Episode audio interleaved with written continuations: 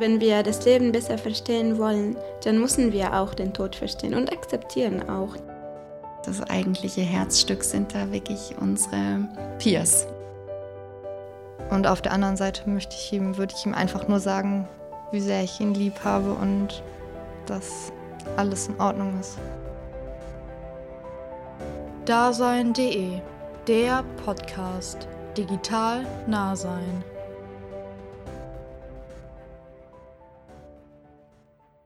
Heute mit Kati, Jenny und Pia. Ja, in unserer heutigen Folge unseres Podcasts für dasein.de sprechen wir über ein besonderes Thema und auch ein besonders sensibles Thema, weswegen wir am Anfang gerne eine Triggerwarnung aussprechen würden. Es geht um das Thema Suizid und alles, was damit so zusammenhängt. Genau. Dafür ist heute Pia bei uns und wenn du magst, stell dich doch einmal gerne vor. Ja, ich bin Pia, ich bin 25 Jahre alt und ich habe einige Zeit bei Dasein.de als Peerberaterin mitgewirkt und ähm, ja, habe neben den Erfahrungen, die ich dort oder Kontakten, die ich dort zum Thema äh, Trauer, Tod und Sterben und auch Suizid hatte, ähm, auch oder bringe ich auch persönliche äh, Erfahrungen mit. Und zwar hat sich mein Vater, als ich 18 Jahre alt war, suizidiert. Und ja, ich freue mich irgendwie trotz des schweren Themas heute mit euch darüber zu sprechen. Wir freuen uns auch. Ja, genau. Du hast es ja gerade schon angesprochen, dass dein Vater Suizid begangen hat. Und deswegen würden wir dich fragen, ob du uns vielleicht diese Geschichte erzählen magst. Ja, ähm, ich weiß gar nicht genau, wo ich, wo ich am passendsten anfange. Ähm, es war kein plötzlicher Suizid, wie man das äh, so formuliert. Ähm, das hat sich schon eher lange angekündigt, wenn man so will. Mein Vater hat jahrelang unter Depressionen und auch Suchtproblemen mit Alkohol und Psychopharmaka gelitten und ja, irgendwann war sein Leben für ihn nicht mehr aushaltbar ja, und er hat sich dann das Leben genommen. Ja, und ähm, für, für äh, mich als Tochter oder auch für meine Mutter oder uns als Familie war das natürlich äh, trotzdem ein, ein riesengroßer Schock oder ein, ein irgendwas, womit man doch nicht gerechnet hat, sage ich mal so. Ja. Das muss echt unglaublich schwer gewesen sein, also auch gerade wenn das so ein langsamer Prozess war. Kannst du vielleicht beschreiben, wie du dich so gefühlt hast, auch als er diese Depression hatte und das Alkoholproblem? Wie war das für dich? Mm. Ja, äh, die ich muss sagen, so als, als Kind, äh, wo, wo ich im Nach Nachhinein sozusagen weiß, die Depressionen waren da oder waren schon immer da und hatten vielleicht schwächere Phasen. Als Kind habe ich das nicht so sehr wahrgenommen. Also mein Vater war als mein Vater immer mein Held und es war immer schön, mit ihm Zeit zu verbringen und, und ihn als Papa zu haben.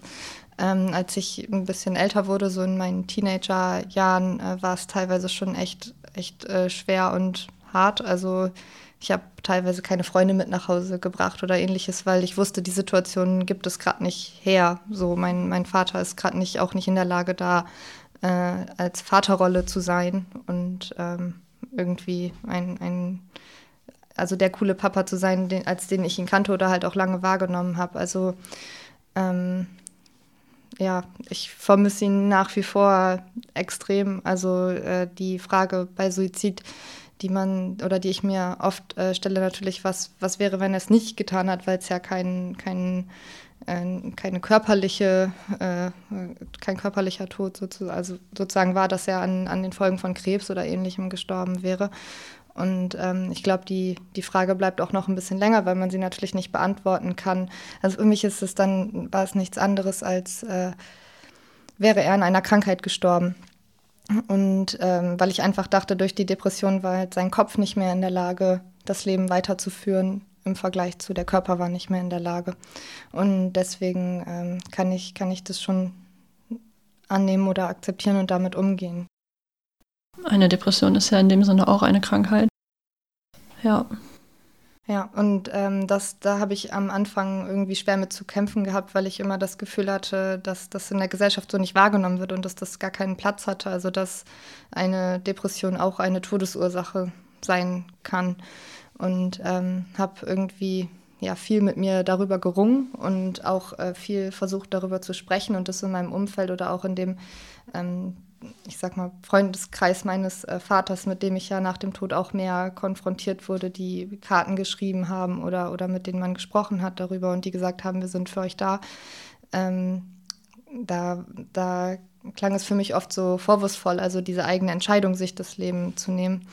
Und ich habe ähm, ja immer wieder betont, die Depression hat halt dazu geführt und er konnte da letztendlich gar nichts äh, für. Also es ist so, für, für mich war das irgendwie immer so mein, mein Ventil, das zu akzeptieren, um halt nicht irgendwie in so eine Wut zu kommen, die, glaube ich, auch total normal ist, wenn, wenn man Angehöriger ist äh, von, von jemandem, der sich suizidiert. Also die Wut, äh, warum, warum hast du dich entschieden, aus dem Leben zu gehen und nicht mehr mit mir das Leben zu teilen? Ähm, und genau, ich glaube, das war so ein bisschen mein, mein Ventil. Und ich habe auch erst Jahre später, wenn nicht sogar erst in diesem Jahr, die Möglichkeit, so für mich oder das, die Emotionen, Wut und Ärger darüber zu haben, dass er diese Entscheidung getroffen hat, äh, zu fühlen. So. Und vorher habe ich ihn irgendwie dadurch auch extrem stark idealisiert. Also ich glaube, das war für mich auch so zum, oder ist das Beson Besondere für mich daran, dass es ein Suizid war und nicht eine normale Todesursache, dass ich versucht habe, ähm, ja, ihn als, als der tolle Papa darzustellen, den, wie ich ihn wahrgenommen habe. Im Sinne von, äh, er konnte da nichts für und so weiter. Wir machen eine super schöne Beerdigung und es soll nur die Wertschätzung da sein und so weiter. Und das war für mich teilweise so ein Druck. Irgendwann habe ich das gemerkt, dass es eher so ein Druck war, zu sagen, äh, also gerade weil das gesellschaftlich ja oft so negativ behaftet ist, also so äh, jemand, der sich, der sich suizidiert, der sich das Leben nimmt, ist irgendwie, äh, der hat ein ganz großes Problem oder da ist irgendwie was äh, falsch sozusagen. Ähm, genau, und da habe ich, also dass das Problem da war, kann ich nicht in Abrede stellen, das war da, aber das habe ich quasi so als äh, ja, versucht äh, klein zu machen, um ihn eben weiterhin so als jemanden dazustehen, um den man gerne trauert oder der des Trauerns wert ist sozusagen. Ja. Also die Wut war da und du hast sie nur eine Zeit lang unterdrückt weil du ihn idealisieren wolltest? Ja, ich, ich weiß äh, gar nicht, ob sie immer da war. Also ich glaube, sie hat jetzt erst so ein bisschen Nährboden mit Abstand, mhm. ähm, die Möglichkeit überhaupt zu sein. Und vorher war ich vielleicht selber gar nicht in der Lage zu sagen, ich finde das richtig scheiße, was du gemacht hast und ich vermisse dich so doll und es, äh, ich komme damit nicht klar, dass du diesen Schritt gegangen bist sozusagen. Und. Wie schaffst du es, mit dieser Wut umzugehen, jetzt irgendwo mittlerweile? Ähm, also ich glaube, dass mir die, der, dieser Abstand schon hilft, weil ich jetzt gesehen habe, ich schaffe mein Leben auch ohne meinen Papa, was für mich am Anfang schon schwierig war. Ich bin, weiß nicht, sind Kleinigkeiten, ich bin ausgezogen und äh, keine Ahnung, ich habe ein paar Sachen von ihm gelernt. Ich wusste, wie man Löcher in die Wände bohrt oder sowas. Aber bei einigen Dingen habe ich einfach diesen väterlichen Rat vermisst. Und ich habe mir auch Gedanken gemacht, wie, wenn ich irgendwann mal heirate, wer führt mich zum Altar und so weiter. Ne? Also, aber ich habe gemerkt über die Zeit, ähm, ich schaffe das auch alleine. Also ich weiß, wie man Fahrradreifen flickt oder ich weiß, wie, äh, wie ich das Öl bei meinem Auto nachfülle oder so. Also alles so Kleinigkeiten, die so plakativ mit dieser Vaterrolle irgendwie ähm, behaftet sind. Die, äh, also da habe ich gemerkt, ich schaffe das auch ohne meinen Papa und deswegen glaube ich, war das, war das, also ist das okay, dass ich jetzt wütend sein kann, weil ich irgendwie weiß, dass ich es jetzt schaffe und vorher, glaube ich, habe ich mich das nicht getraut vielleicht, also weil ich dachte, wenn ich jetzt noch wütend bin, dann wird es alles noch schlimmer oder so. Ich weiß es nicht, ja. Aber ich, ich weiß zum Beispiel, meine, meine Mutter äh, hat viel früher, ich, ich weiß nicht, ob ich sage geschafft oder so, aber geschafft, Wut und Ärger auszudrücken und zu sagen, ich bin richtig wütend, dass, dass, äh, dass du diesen Schritt gegangen bist und dass du mich und meine Tochter alleine lässt und dass du nicht siehst, wie deine Tochter groß und erwachsen wird oder so. Fühlt man sich dann im Stich gelassen? Ja, also teilweise schon.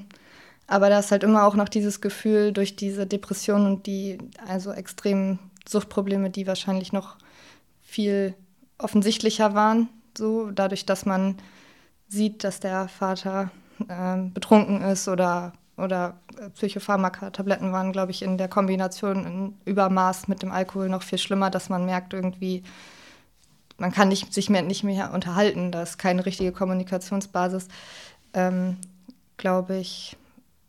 Ähm, er ist nicht mehr er selbst gewesen. Ja, genau. Und ich glaube, dadurch, äh, dadurch ist das Gefühl, im Stich gelassen worden zu sein, irgendwie so ein bisschen auch, äh, also er hätte es halt nicht geschafft, mir das zu geben, was ich vielleicht gebraucht hätte. Ja, und ich glaube aber, wie gesagt, so diese Depressionen und diese und Suizidgedanken, die habe ich ja nicht so präsent mitge mitbekommen wahrscheinlich. Also da muss ja im Hintergrund viel gewesen sein. Ja, klar. Also du hast ja gesagt, dass du es mitbekommen hast, eben auch dadurch, dass du dann keine Freunde mehr mit nach Hause bringen wolltest und so. Aber im Endeffekt kannst du ja auch nicht in seinen Kopf schauen und alles wissen, was in ihm vorgegangen ist. Dann muss es schon echt eben doch ein großer Einschnitt gewesen sein. Trotz der Vorwarnung, sag ich jetzt mal. Genau, ja. Also weil es halt irgendwie auch nichts ist, womit man rechnet. Also trotz so großer Krankheiten, dann ist es ja auch über Jahre gut gegangen. Also mhm. die ersten Anzeichen habe ich vielleicht trotzdem als 13-, 14-Jährige wahrgenommen, so dass, dass da irgendwas nicht richtig ist und dass mein Vater sich vielleicht nicht so verhält wie andere Väter oder so. Ähm, und trotzdem ist es so viele Jahre gut gegangen. Er hatte auch Suizidversuche vorher schon, also als ich 16 war und 17 war ungefähr. Und ähm, ja, einer war für mich äh, irgendwie besonders schlimm. Also da hat er ähm, sehr viel Alkohol mit äh, Schlaftabletten zusammen äh, eingenommen. Und wir haben ihn danach dann in einer Klinik besucht, wo er dann quasi auf zur geschlossenen Therapie ähm, eingewiesen wurde aufgrund dieses Suizidversuchs. Und da ähm, hatte er auch so einen persönlichen Betreuer dann neben sich und wir sind in dieses Zimmer gekommen, wo er war und er konnte überhaupt gar nicht mit uns sprechen. Also er war ganz weggetreten und hat nur wirre, wirre Sachen gesagt und erzählt. Und das war für mich besonders äh, krass, weil ich auch gar nicht wusste, wird der überhaupt mal wieder normal? Also kann man, wenn man, wenn man das Gehirn so geschädigt hat, irgendwie nochmal wieder in diese normale Papa-Rolle kommen. Und ich glaube, all das hat mich emotional als Schutz, irgendwie als ja, Kind noch so äh, voll, ähm, voll äh, ge ja, und also distanziert auch so von, von diesem Verhältnis, sage ich mal so, von dieser Vater-Tochter-Beziehung. So. Also, dass ich gesagt habe, das tut mir weh und da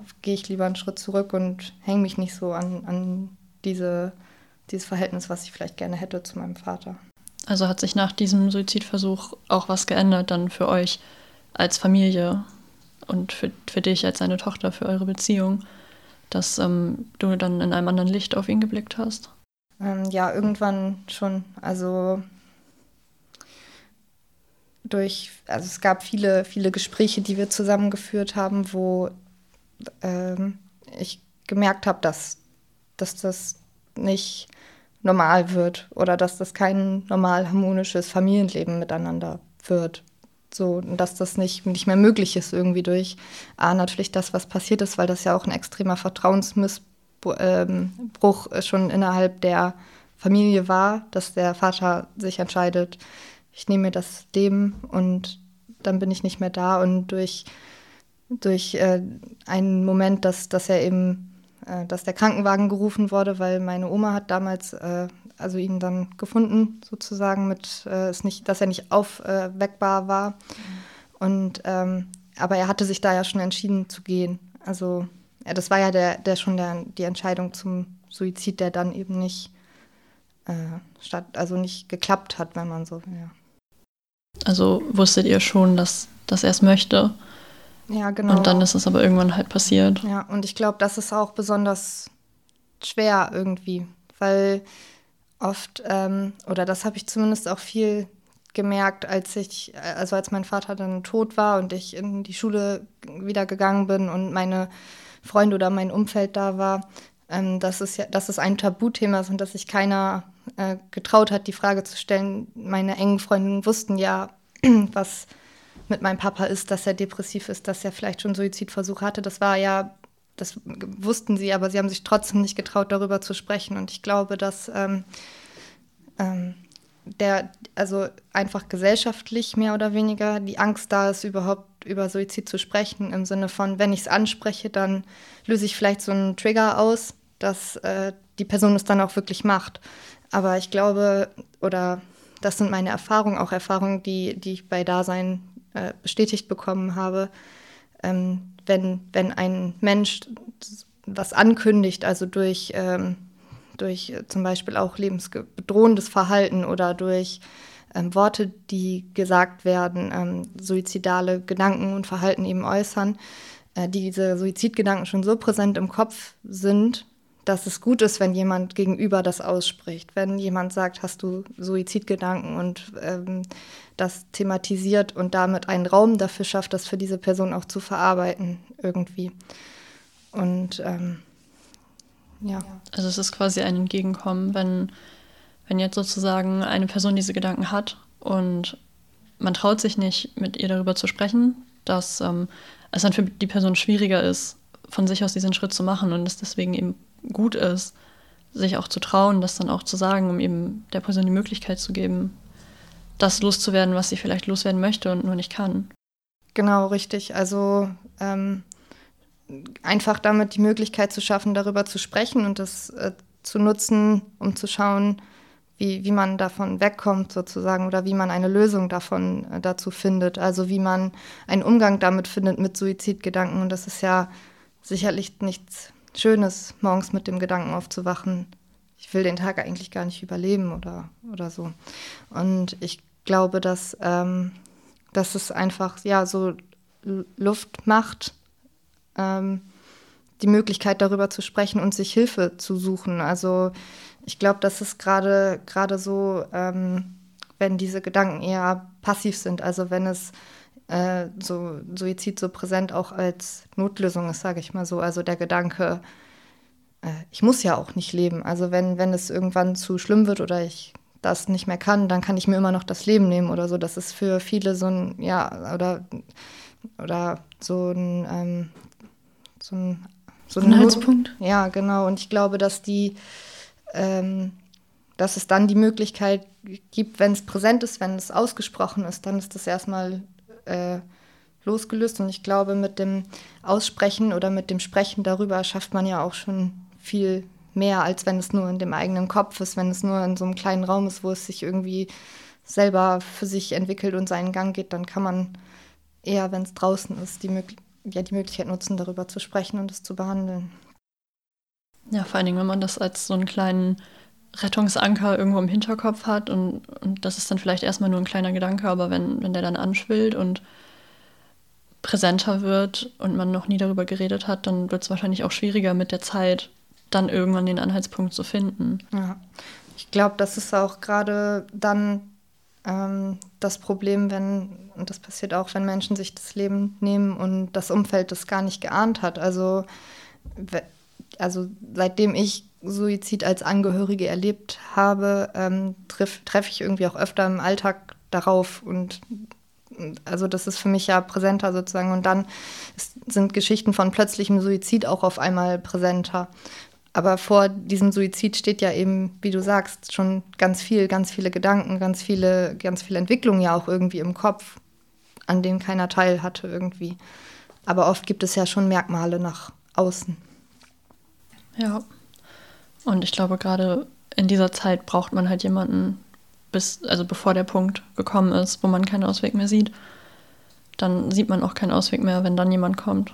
Ich könnte mir auch vorstellen, dass wenn man dann offen mit einer Person darüber reden kann, dass man dann vielleicht auch viel eher merkt als Person, die solche Suizidgedanken hat, was das eigentlich für Ausmaße hätte, wenn es doch passiert. Also dass man viel mehr so realisiert, was eigentlich dahinter steckt. Also und auch, dass man, also auch, dass zum Beispiel Depressionen, also man kann dann ja auch viel besser darüber reden, dass Depression auch eine Krankheit ist mhm. und das viel besser von der Person, also einfach viel besser kommunizieren und generell halt der Person helfen. Ne? Ja.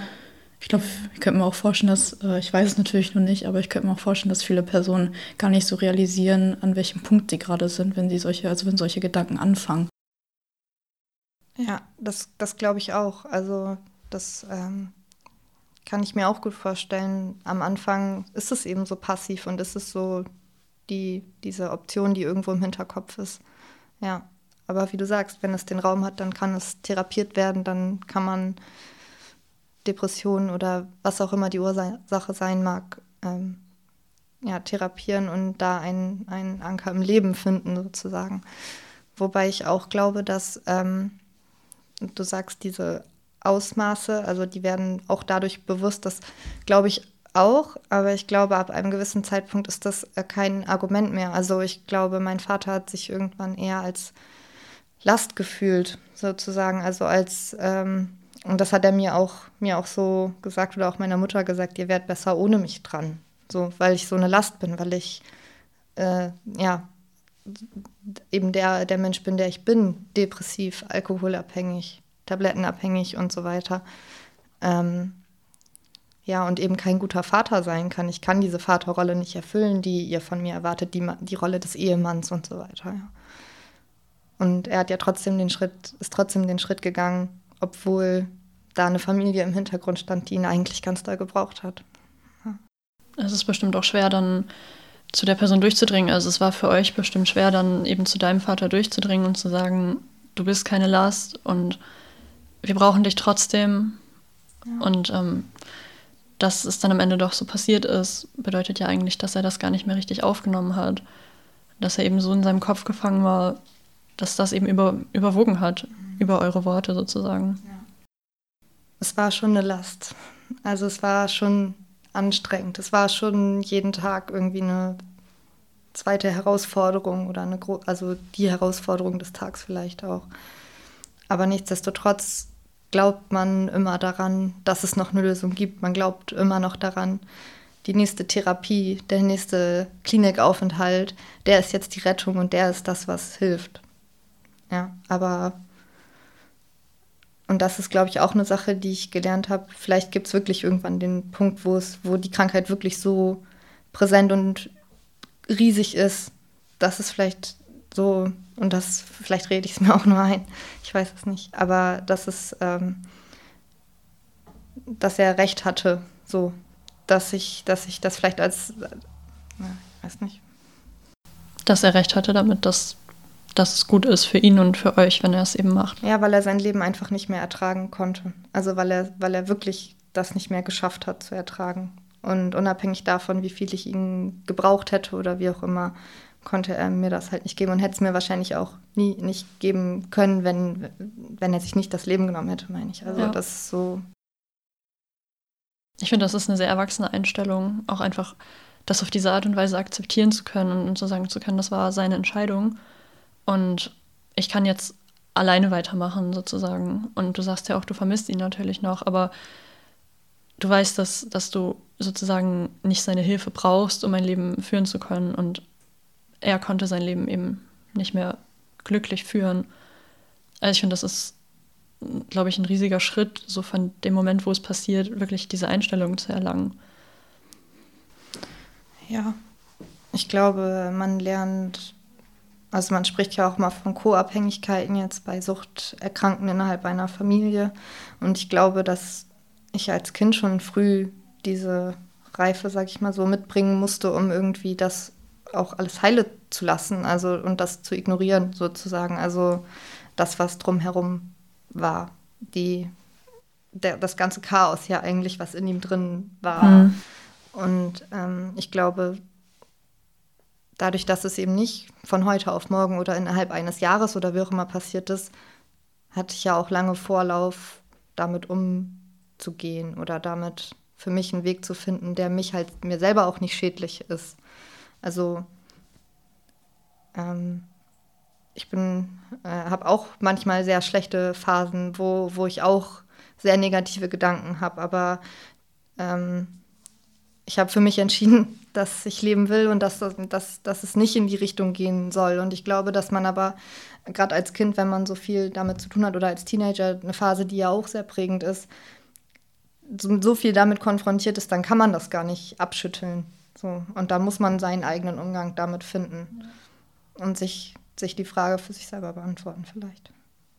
Ist es für dich auch wichtig, diesen Raum zu haben, darüber sprechen zu können, auch wenn du jetzt vielleicht keine Suizidgedanken hegst, aber eben eine trauernde Person bist bei diesem Thema? Ja, unbedingt. Also ich muss sagen, dass ähm, Also meine Mutter, die ja als Ehefrau ganz anders äh, getrauert hat als ich als Tochter. Also wenn man den natürlichen Weg betrachtet, dann hätte ich als Tochter ja wahrscheinlich eh irgendwann um meinen Vater trauern müssen. Also weil er an Alters, äh, äh irgendwann im Alter quasi einfach gestorben wäre. Aber ähm, meine Mutter hat sich diesen Mann ja als, als Lebenspartner ausgesucht und wollte das Leben mit ihm zusammen verbringen. Und um die 50 rechnet man noch nicht damit, dass dann das auf einmal vorbei ist. Und ich glaube, dass diese Trauer halt einfach eine ganz andere ist. Aber innerhalb der Familie, wo wir sozusagen nur uns beide hatten ähm, und nur als die beiden hatten, die das drumherum kannten und die, also, also wir beide als zwei trauernde Personen innerhalb der Familie eben ganz, ganz unterschiedliche Ausgangspunkte hatten. Wir haben viel, also lange gebraucht, um jeweils mit unserer Trauer auch zurechtzukommen. So. Und ähm, ja, also ich bin wirklich froh, dass ich Dasein damals äh, hatte. Also ich habe viel auch für mich selber dazugelernt in den, ähm, in den Input, den wir als Peerberaterin bekommen haben. Das war zwar äh, viele Monate oder Jahre sogar später, aber ähm, ich habe da unglaublich viel über mich selber auch noch gelernt und das äh, hat mir also oder hilft mir nachhaltig sozusagen oder ist immer noch was, was, was im Alltag für mich auch präsent ist. So und also ich traue immer noch, wahrscheinlich jeden Tag. Aber das wird wahrscheinlich auch nicht aufhören. Nee. Es wird sich vielleicht verändern, aber nicht aufhören, genau. denke ich. Ja, und es gibt immer, also es gibt Tage, an denen weine ich, es gibt Tage, an denen kann ich mich darüber freuen, an denen ich die Lieblingschipspackung von meinem Papa kaufe und mich darüber freue, dass wir die beide gerne mochten, mögen. Also, ähm, ja, und es gibt Tage, wo, weiß ich nicht, vielleicht habe ich einen Erfolg, äh, meinen Bachelorabschluss oder sowas, den, wo, wo ich einerseits weine, weil er nicht dabei sein kann, andererseits weine, weil ich mich freue, dass ich das geschafft habe. Und ich denke, du bist auch da oben, von da oben stolz auf mich, so in meinem Gedanken. Ne? Ja. ja. Ähm, du hast gerade gesagt, das war Monate und Jahre später, dass du wirklich dasein.de Peerberaterin warst, sozusagen. Wie, wie bist du dann dahin gekommen, sozusagen? Ähm, ich habe tatsächlich in einer, äh, einer, Zeitung davon gelesen, von, ähm, also von dem Projekt Dasein.de oder von, von der Arbeit, die gemacht wird und dass sie Peerberater suchen für die ähm, also zweite Runde damals an, an äh, und Beraterinnen. Und ähm, ich kann, ich, wie gesagt, ich kann gerade nicht sagen, wie, wie äh, viel später das war. Ich glaube, vielleicht ein Jahr oder, oder so. Und ich habe damals, ähm, also irgendwie für mich so als, als äh, junges Mädchen schon Probleme damit gehabt, mit meinen Freunden darüber zu sprechen, weil also sie hatten keine Erfahrung und sie hatten wahrscheinlich umso mehr Bedenken, weil es eben ein Suizid war und kein normaler Tod, wenn man das so plakativ sagen möchte. Und ähm, also das war für mich wirklich schwer, niemanden zu haben, mit dem ich sprechen kann. Und hätte ich damals davon gewusst, dass es so ein Angebot gibt oder also einfach diese Online-Beratung, die auch anonym ist, wo man gar keine Bedenken haben muss, was man schreibt, weil es eben in diesem super geschützten Raum bleibt, dann hätte ich auch damals definitiv davon Gebrauch gemacht. Aber also als ich davon gelesen habe und das erste Mal damit Kontakt hatte, ähm, ja, da hatte ich mein Studium schon angefangen. Ich hatte einen festen Alltag und habe sozusagen durch diese Struktur nicht mehr das Gefühl gehabt, ich brauche jetzt konkret aktiv Hilfe und habe gedacht, vielleicht ist es schön, mit, also eine Peerberaterin zu sein, die Erfahrung mit dem Thema hat und die selber getrauert hat und die mitfühlen kann, äh, was, was da ist. Ist das auch, also ist mir gerade so aufgefallen, als du das gesagt hast, kann das sein, dass das Freunde einfach zu nah dran sind, um wirklich das geben zu können, was man sich wünscht als trauende Person. Also gerade bei diesem Thema, wenn jetzt die beste Freundin nicht weiß, wie sie damit anfangen soll, weil sie dich ja auch nicht noch mehr verletzen möchte und so, ähm, da ist es bestimmt hilfreich, dann jemanden zu haben, der eben in diesem geschützten, anonymen Raum für einen da ist. Mhm. Ähm, und dann hast du dir einfach gedacht, dass, dass du das für jemanden sein möchtest, der vielleicht auch nicht so gut mit seinen Freunden darüber reden kann. Ja, genau, genau. Und ich glaube, es ist ähm, wirklich immer die Angst, was Falsches zu sagen. Und ich habe das auch bei mir selber gemerkt, so in diesen äh, Schulungen, nenne ich es mal, die, man, die wir am Anfang bekommen haben. Da äh, war das irgendwie ganz konkret. Also die Angst, was Falsches zu sagen. Aber ähm, als trauernde Person selber weiß ich, dass eigentlich nichts sagen mehr wehtut, als äh, vielleicht was sagen, was ähm, wehtut. Also weil alles tut weh, was damit zu tun hat. Also da ist jemand, den man sehr geliebt hat, der auf einmal von heute auf morgen physisch nicht mehr da ist, aber die ganzen Emotionen, die ganzen Gedanken, die ganzen Erinnerungen, all das bleibt ja. Und ähm, egal, was, was man sagt oder hört ähm, zu dieser Person oder über die Trauer, natürlich tut das weh, weil man gerade akut dann in dieses Gefühl, in die Erinnerung reingeht. Aber ähm, auch da ist es ja einfach schöner und besser, wenn das überhaupt einen Raum hat, als dass das alles hier irgendwie drin bleibt. Und das, ähm, ja, also ist so für mich irgendwie eine wichtige Message, lieber zu sprechen und Kontakt aufzunehmen und ähm, keine Scheu zu haben, sozusagen. Und ich glaube, ähm, dass aber das eben nicht, nicht, nicht, nicht immer möglich ist, so von dem Umfeld, was man hat. Und äh, da ist, ja, so, also Dasein.de als Online-Beratung finde ich also wirklich einfach unglaublich wertvoll. Berätst du dann auch ähm, überwiegend Personen, die quasi das Gleiche durchgemacht haben wie du oder das Gleiche durchmachen? Oder auch andere Situationen?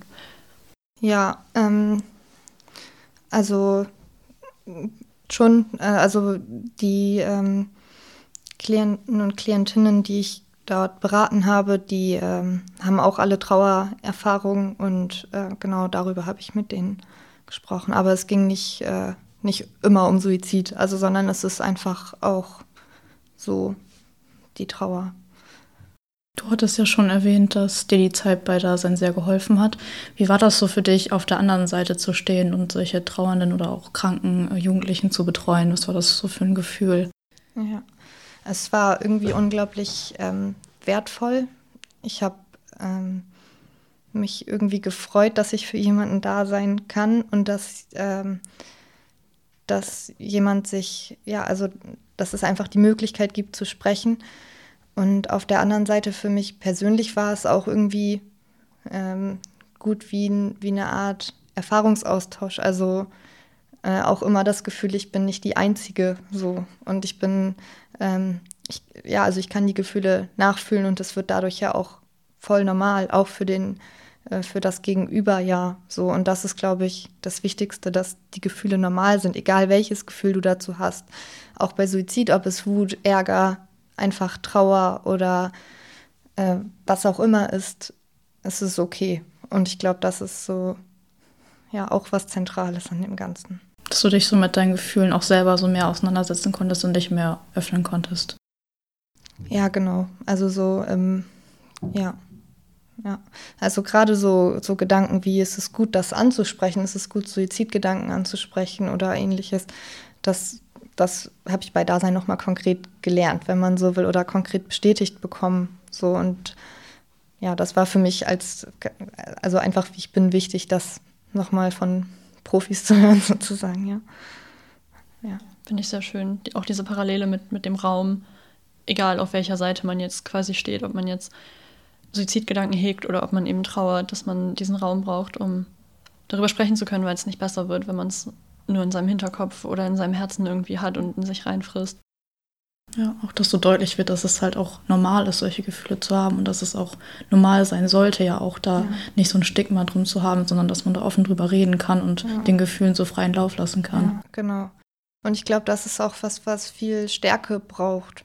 Also ich habe ähm, gerade in der akuten Phase kurz ein paar Wochen, ein paar Tage ähm, danach äh, so relativ viel gehört bist du sauer, bist du wütend oder, oder so. Und ich hatte dieses Gefühl nicht. Und mich hat das zu dem Zeitpunkt auch verunsichert, weil ich immer dachte, okay, mein Vater hat sich suizidiert, muss ich jetzt sauer sein? Ähm, oder, oder wie darf ich mich fühlen? So. Und die Frage war irgendwie konkret, wie darf ich mich fühlen? Und ähm, ich glaube, das ist eigentlich das Wichtigste. Also du darfst dich fühlen, wie du dich halt fühlst. Also Hauptsache, ähm, du, du kannst das irgendwie aus drücken und es, es kann raus, sage ich mal so. Also nicht, weiß nicht, manchmal entsteht ja auch sowas wie Nachsterbewunsch oder, oder sowas. Und ähm, das ist natürlich wichtig, dass man darauf achtet und dass man da sich Hilfe und Unterstützung sucht. So, aber das schafft man ja auch nur, wenn, wenn man es rauslässt. Hattest du diesen Wunsch? Ich hoffe, das ist nicht zu doof, die Frage. Ich ja, ähm, also ich, ich kann das schlecht in Worte fassen, aber ich hatte schon Momente, wo ich dachte, will ich dieses Leben überhaupt leben? Also kann ich das überhaupt? Also habe ich zu viel von meinem Vater geerbt? So bin ich, bin ich dazu in der Lage? Und ähm, ja, also ich habe, äh, ich, weiß, ich weiß nicht, ob das ein konkreter Nachsterbewunsch ist oder, oder so, aber ähm, ich habe auf jeden Fall mich damit so, dadurch, dass es ja für mich präsent war und ich irgendwie wusste, wo, auch wo es enden kann, wusste ich, ich muss ja eine Entscheidung treffen. Und ich habe äh, glücklicherweise mich dafür entschieden zu leben und dementsprechend auch zu versuchen, das Beste dann daraus zu machen. Du bist ja mittlerweile auch eine erfolgreiche junge Frau, die jetzt auch fest im Leben steht. Was würdest du sagen, was hat dir vielleicht noch so zusätzlich geholfen, diesen Weg so zu gehen und jetzt da zu sein, wo du jetzt bist? Ähm, also ich glaube irgendwie dadurch, dass ich ja schon in jungen Jahren viel erlebt habe, habe ich irgendwie schon so einen riesengroßen Rucksack an Erfahrungen mit, den ich so gefühlt jeden Tag mit mir rumtrage. Und ähm, ich habe irgendwie irgendwann angefangen, mich darauf auch zu berufen. Also im Sinne von, ich bin so stark, weil ich diesen Rucksack tragen kann.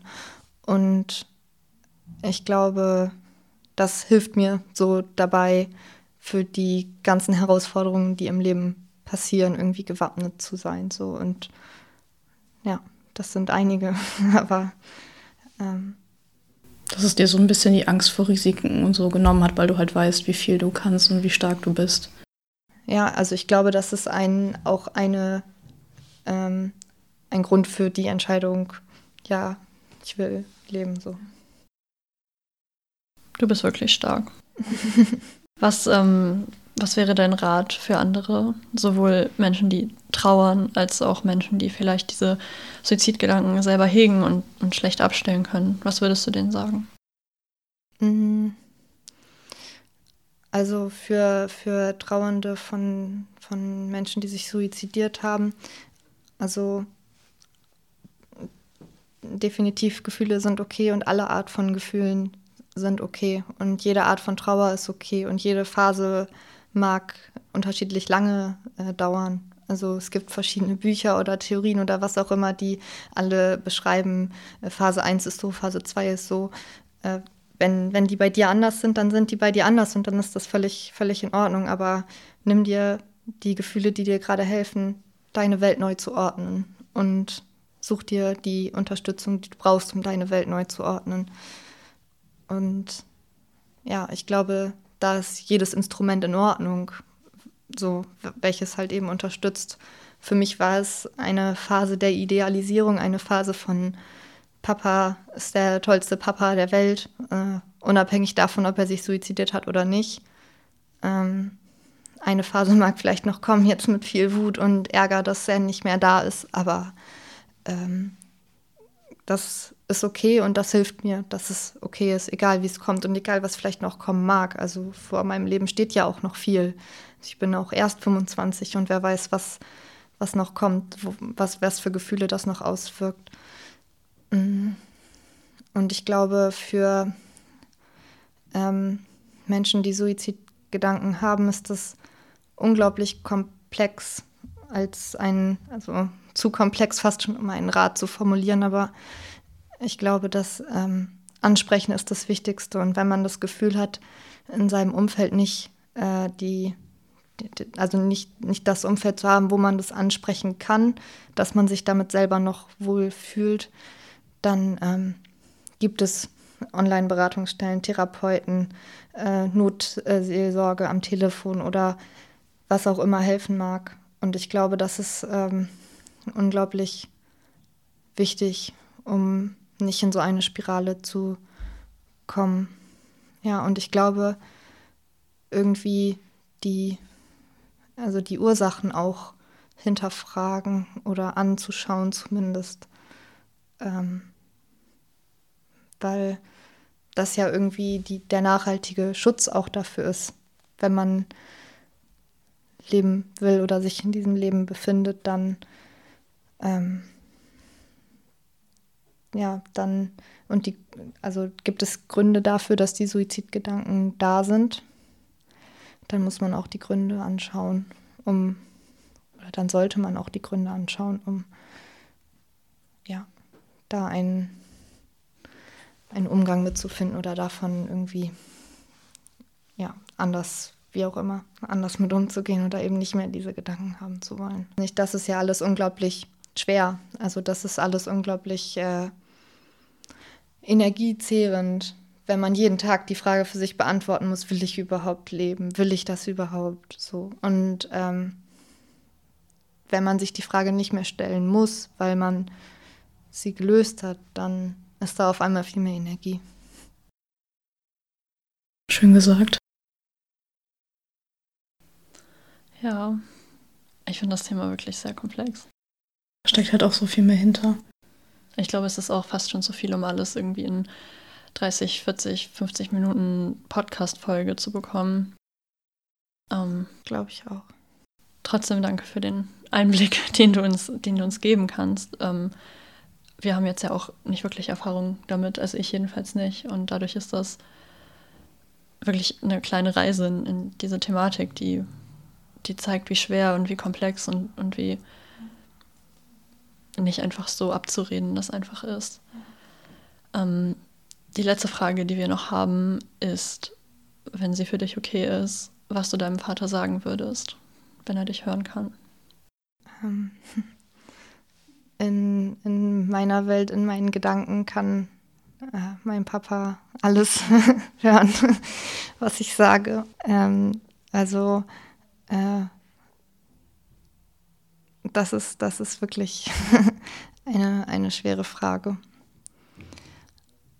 Ich ähm, habe sie mir auch schon so natürlich mal gestellt und ich habe irgendwie gedacht, äh, schwanke oft so zwischen, ähm, hättest du dich mal zusammengerissen und hättest du mal ähm, eine Therapie durchgezogen, dann würdest du jetzt sehen, was für einen guten Weg ich gegangen bin, weil er immer gesagt hat, du bist mir das Wichtigste und ich hoffe, du gehst deinen guten Weg und ähm, ich behindere dich dabei nicht und so weiter.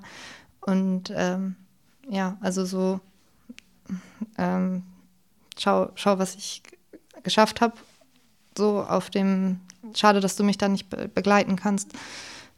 Und auf der anderen Seite möchte ich ihm, würde ich ihm einfach nur sagen, wie sehr ich ihn lieb habe und dass alles in Ordnung ist.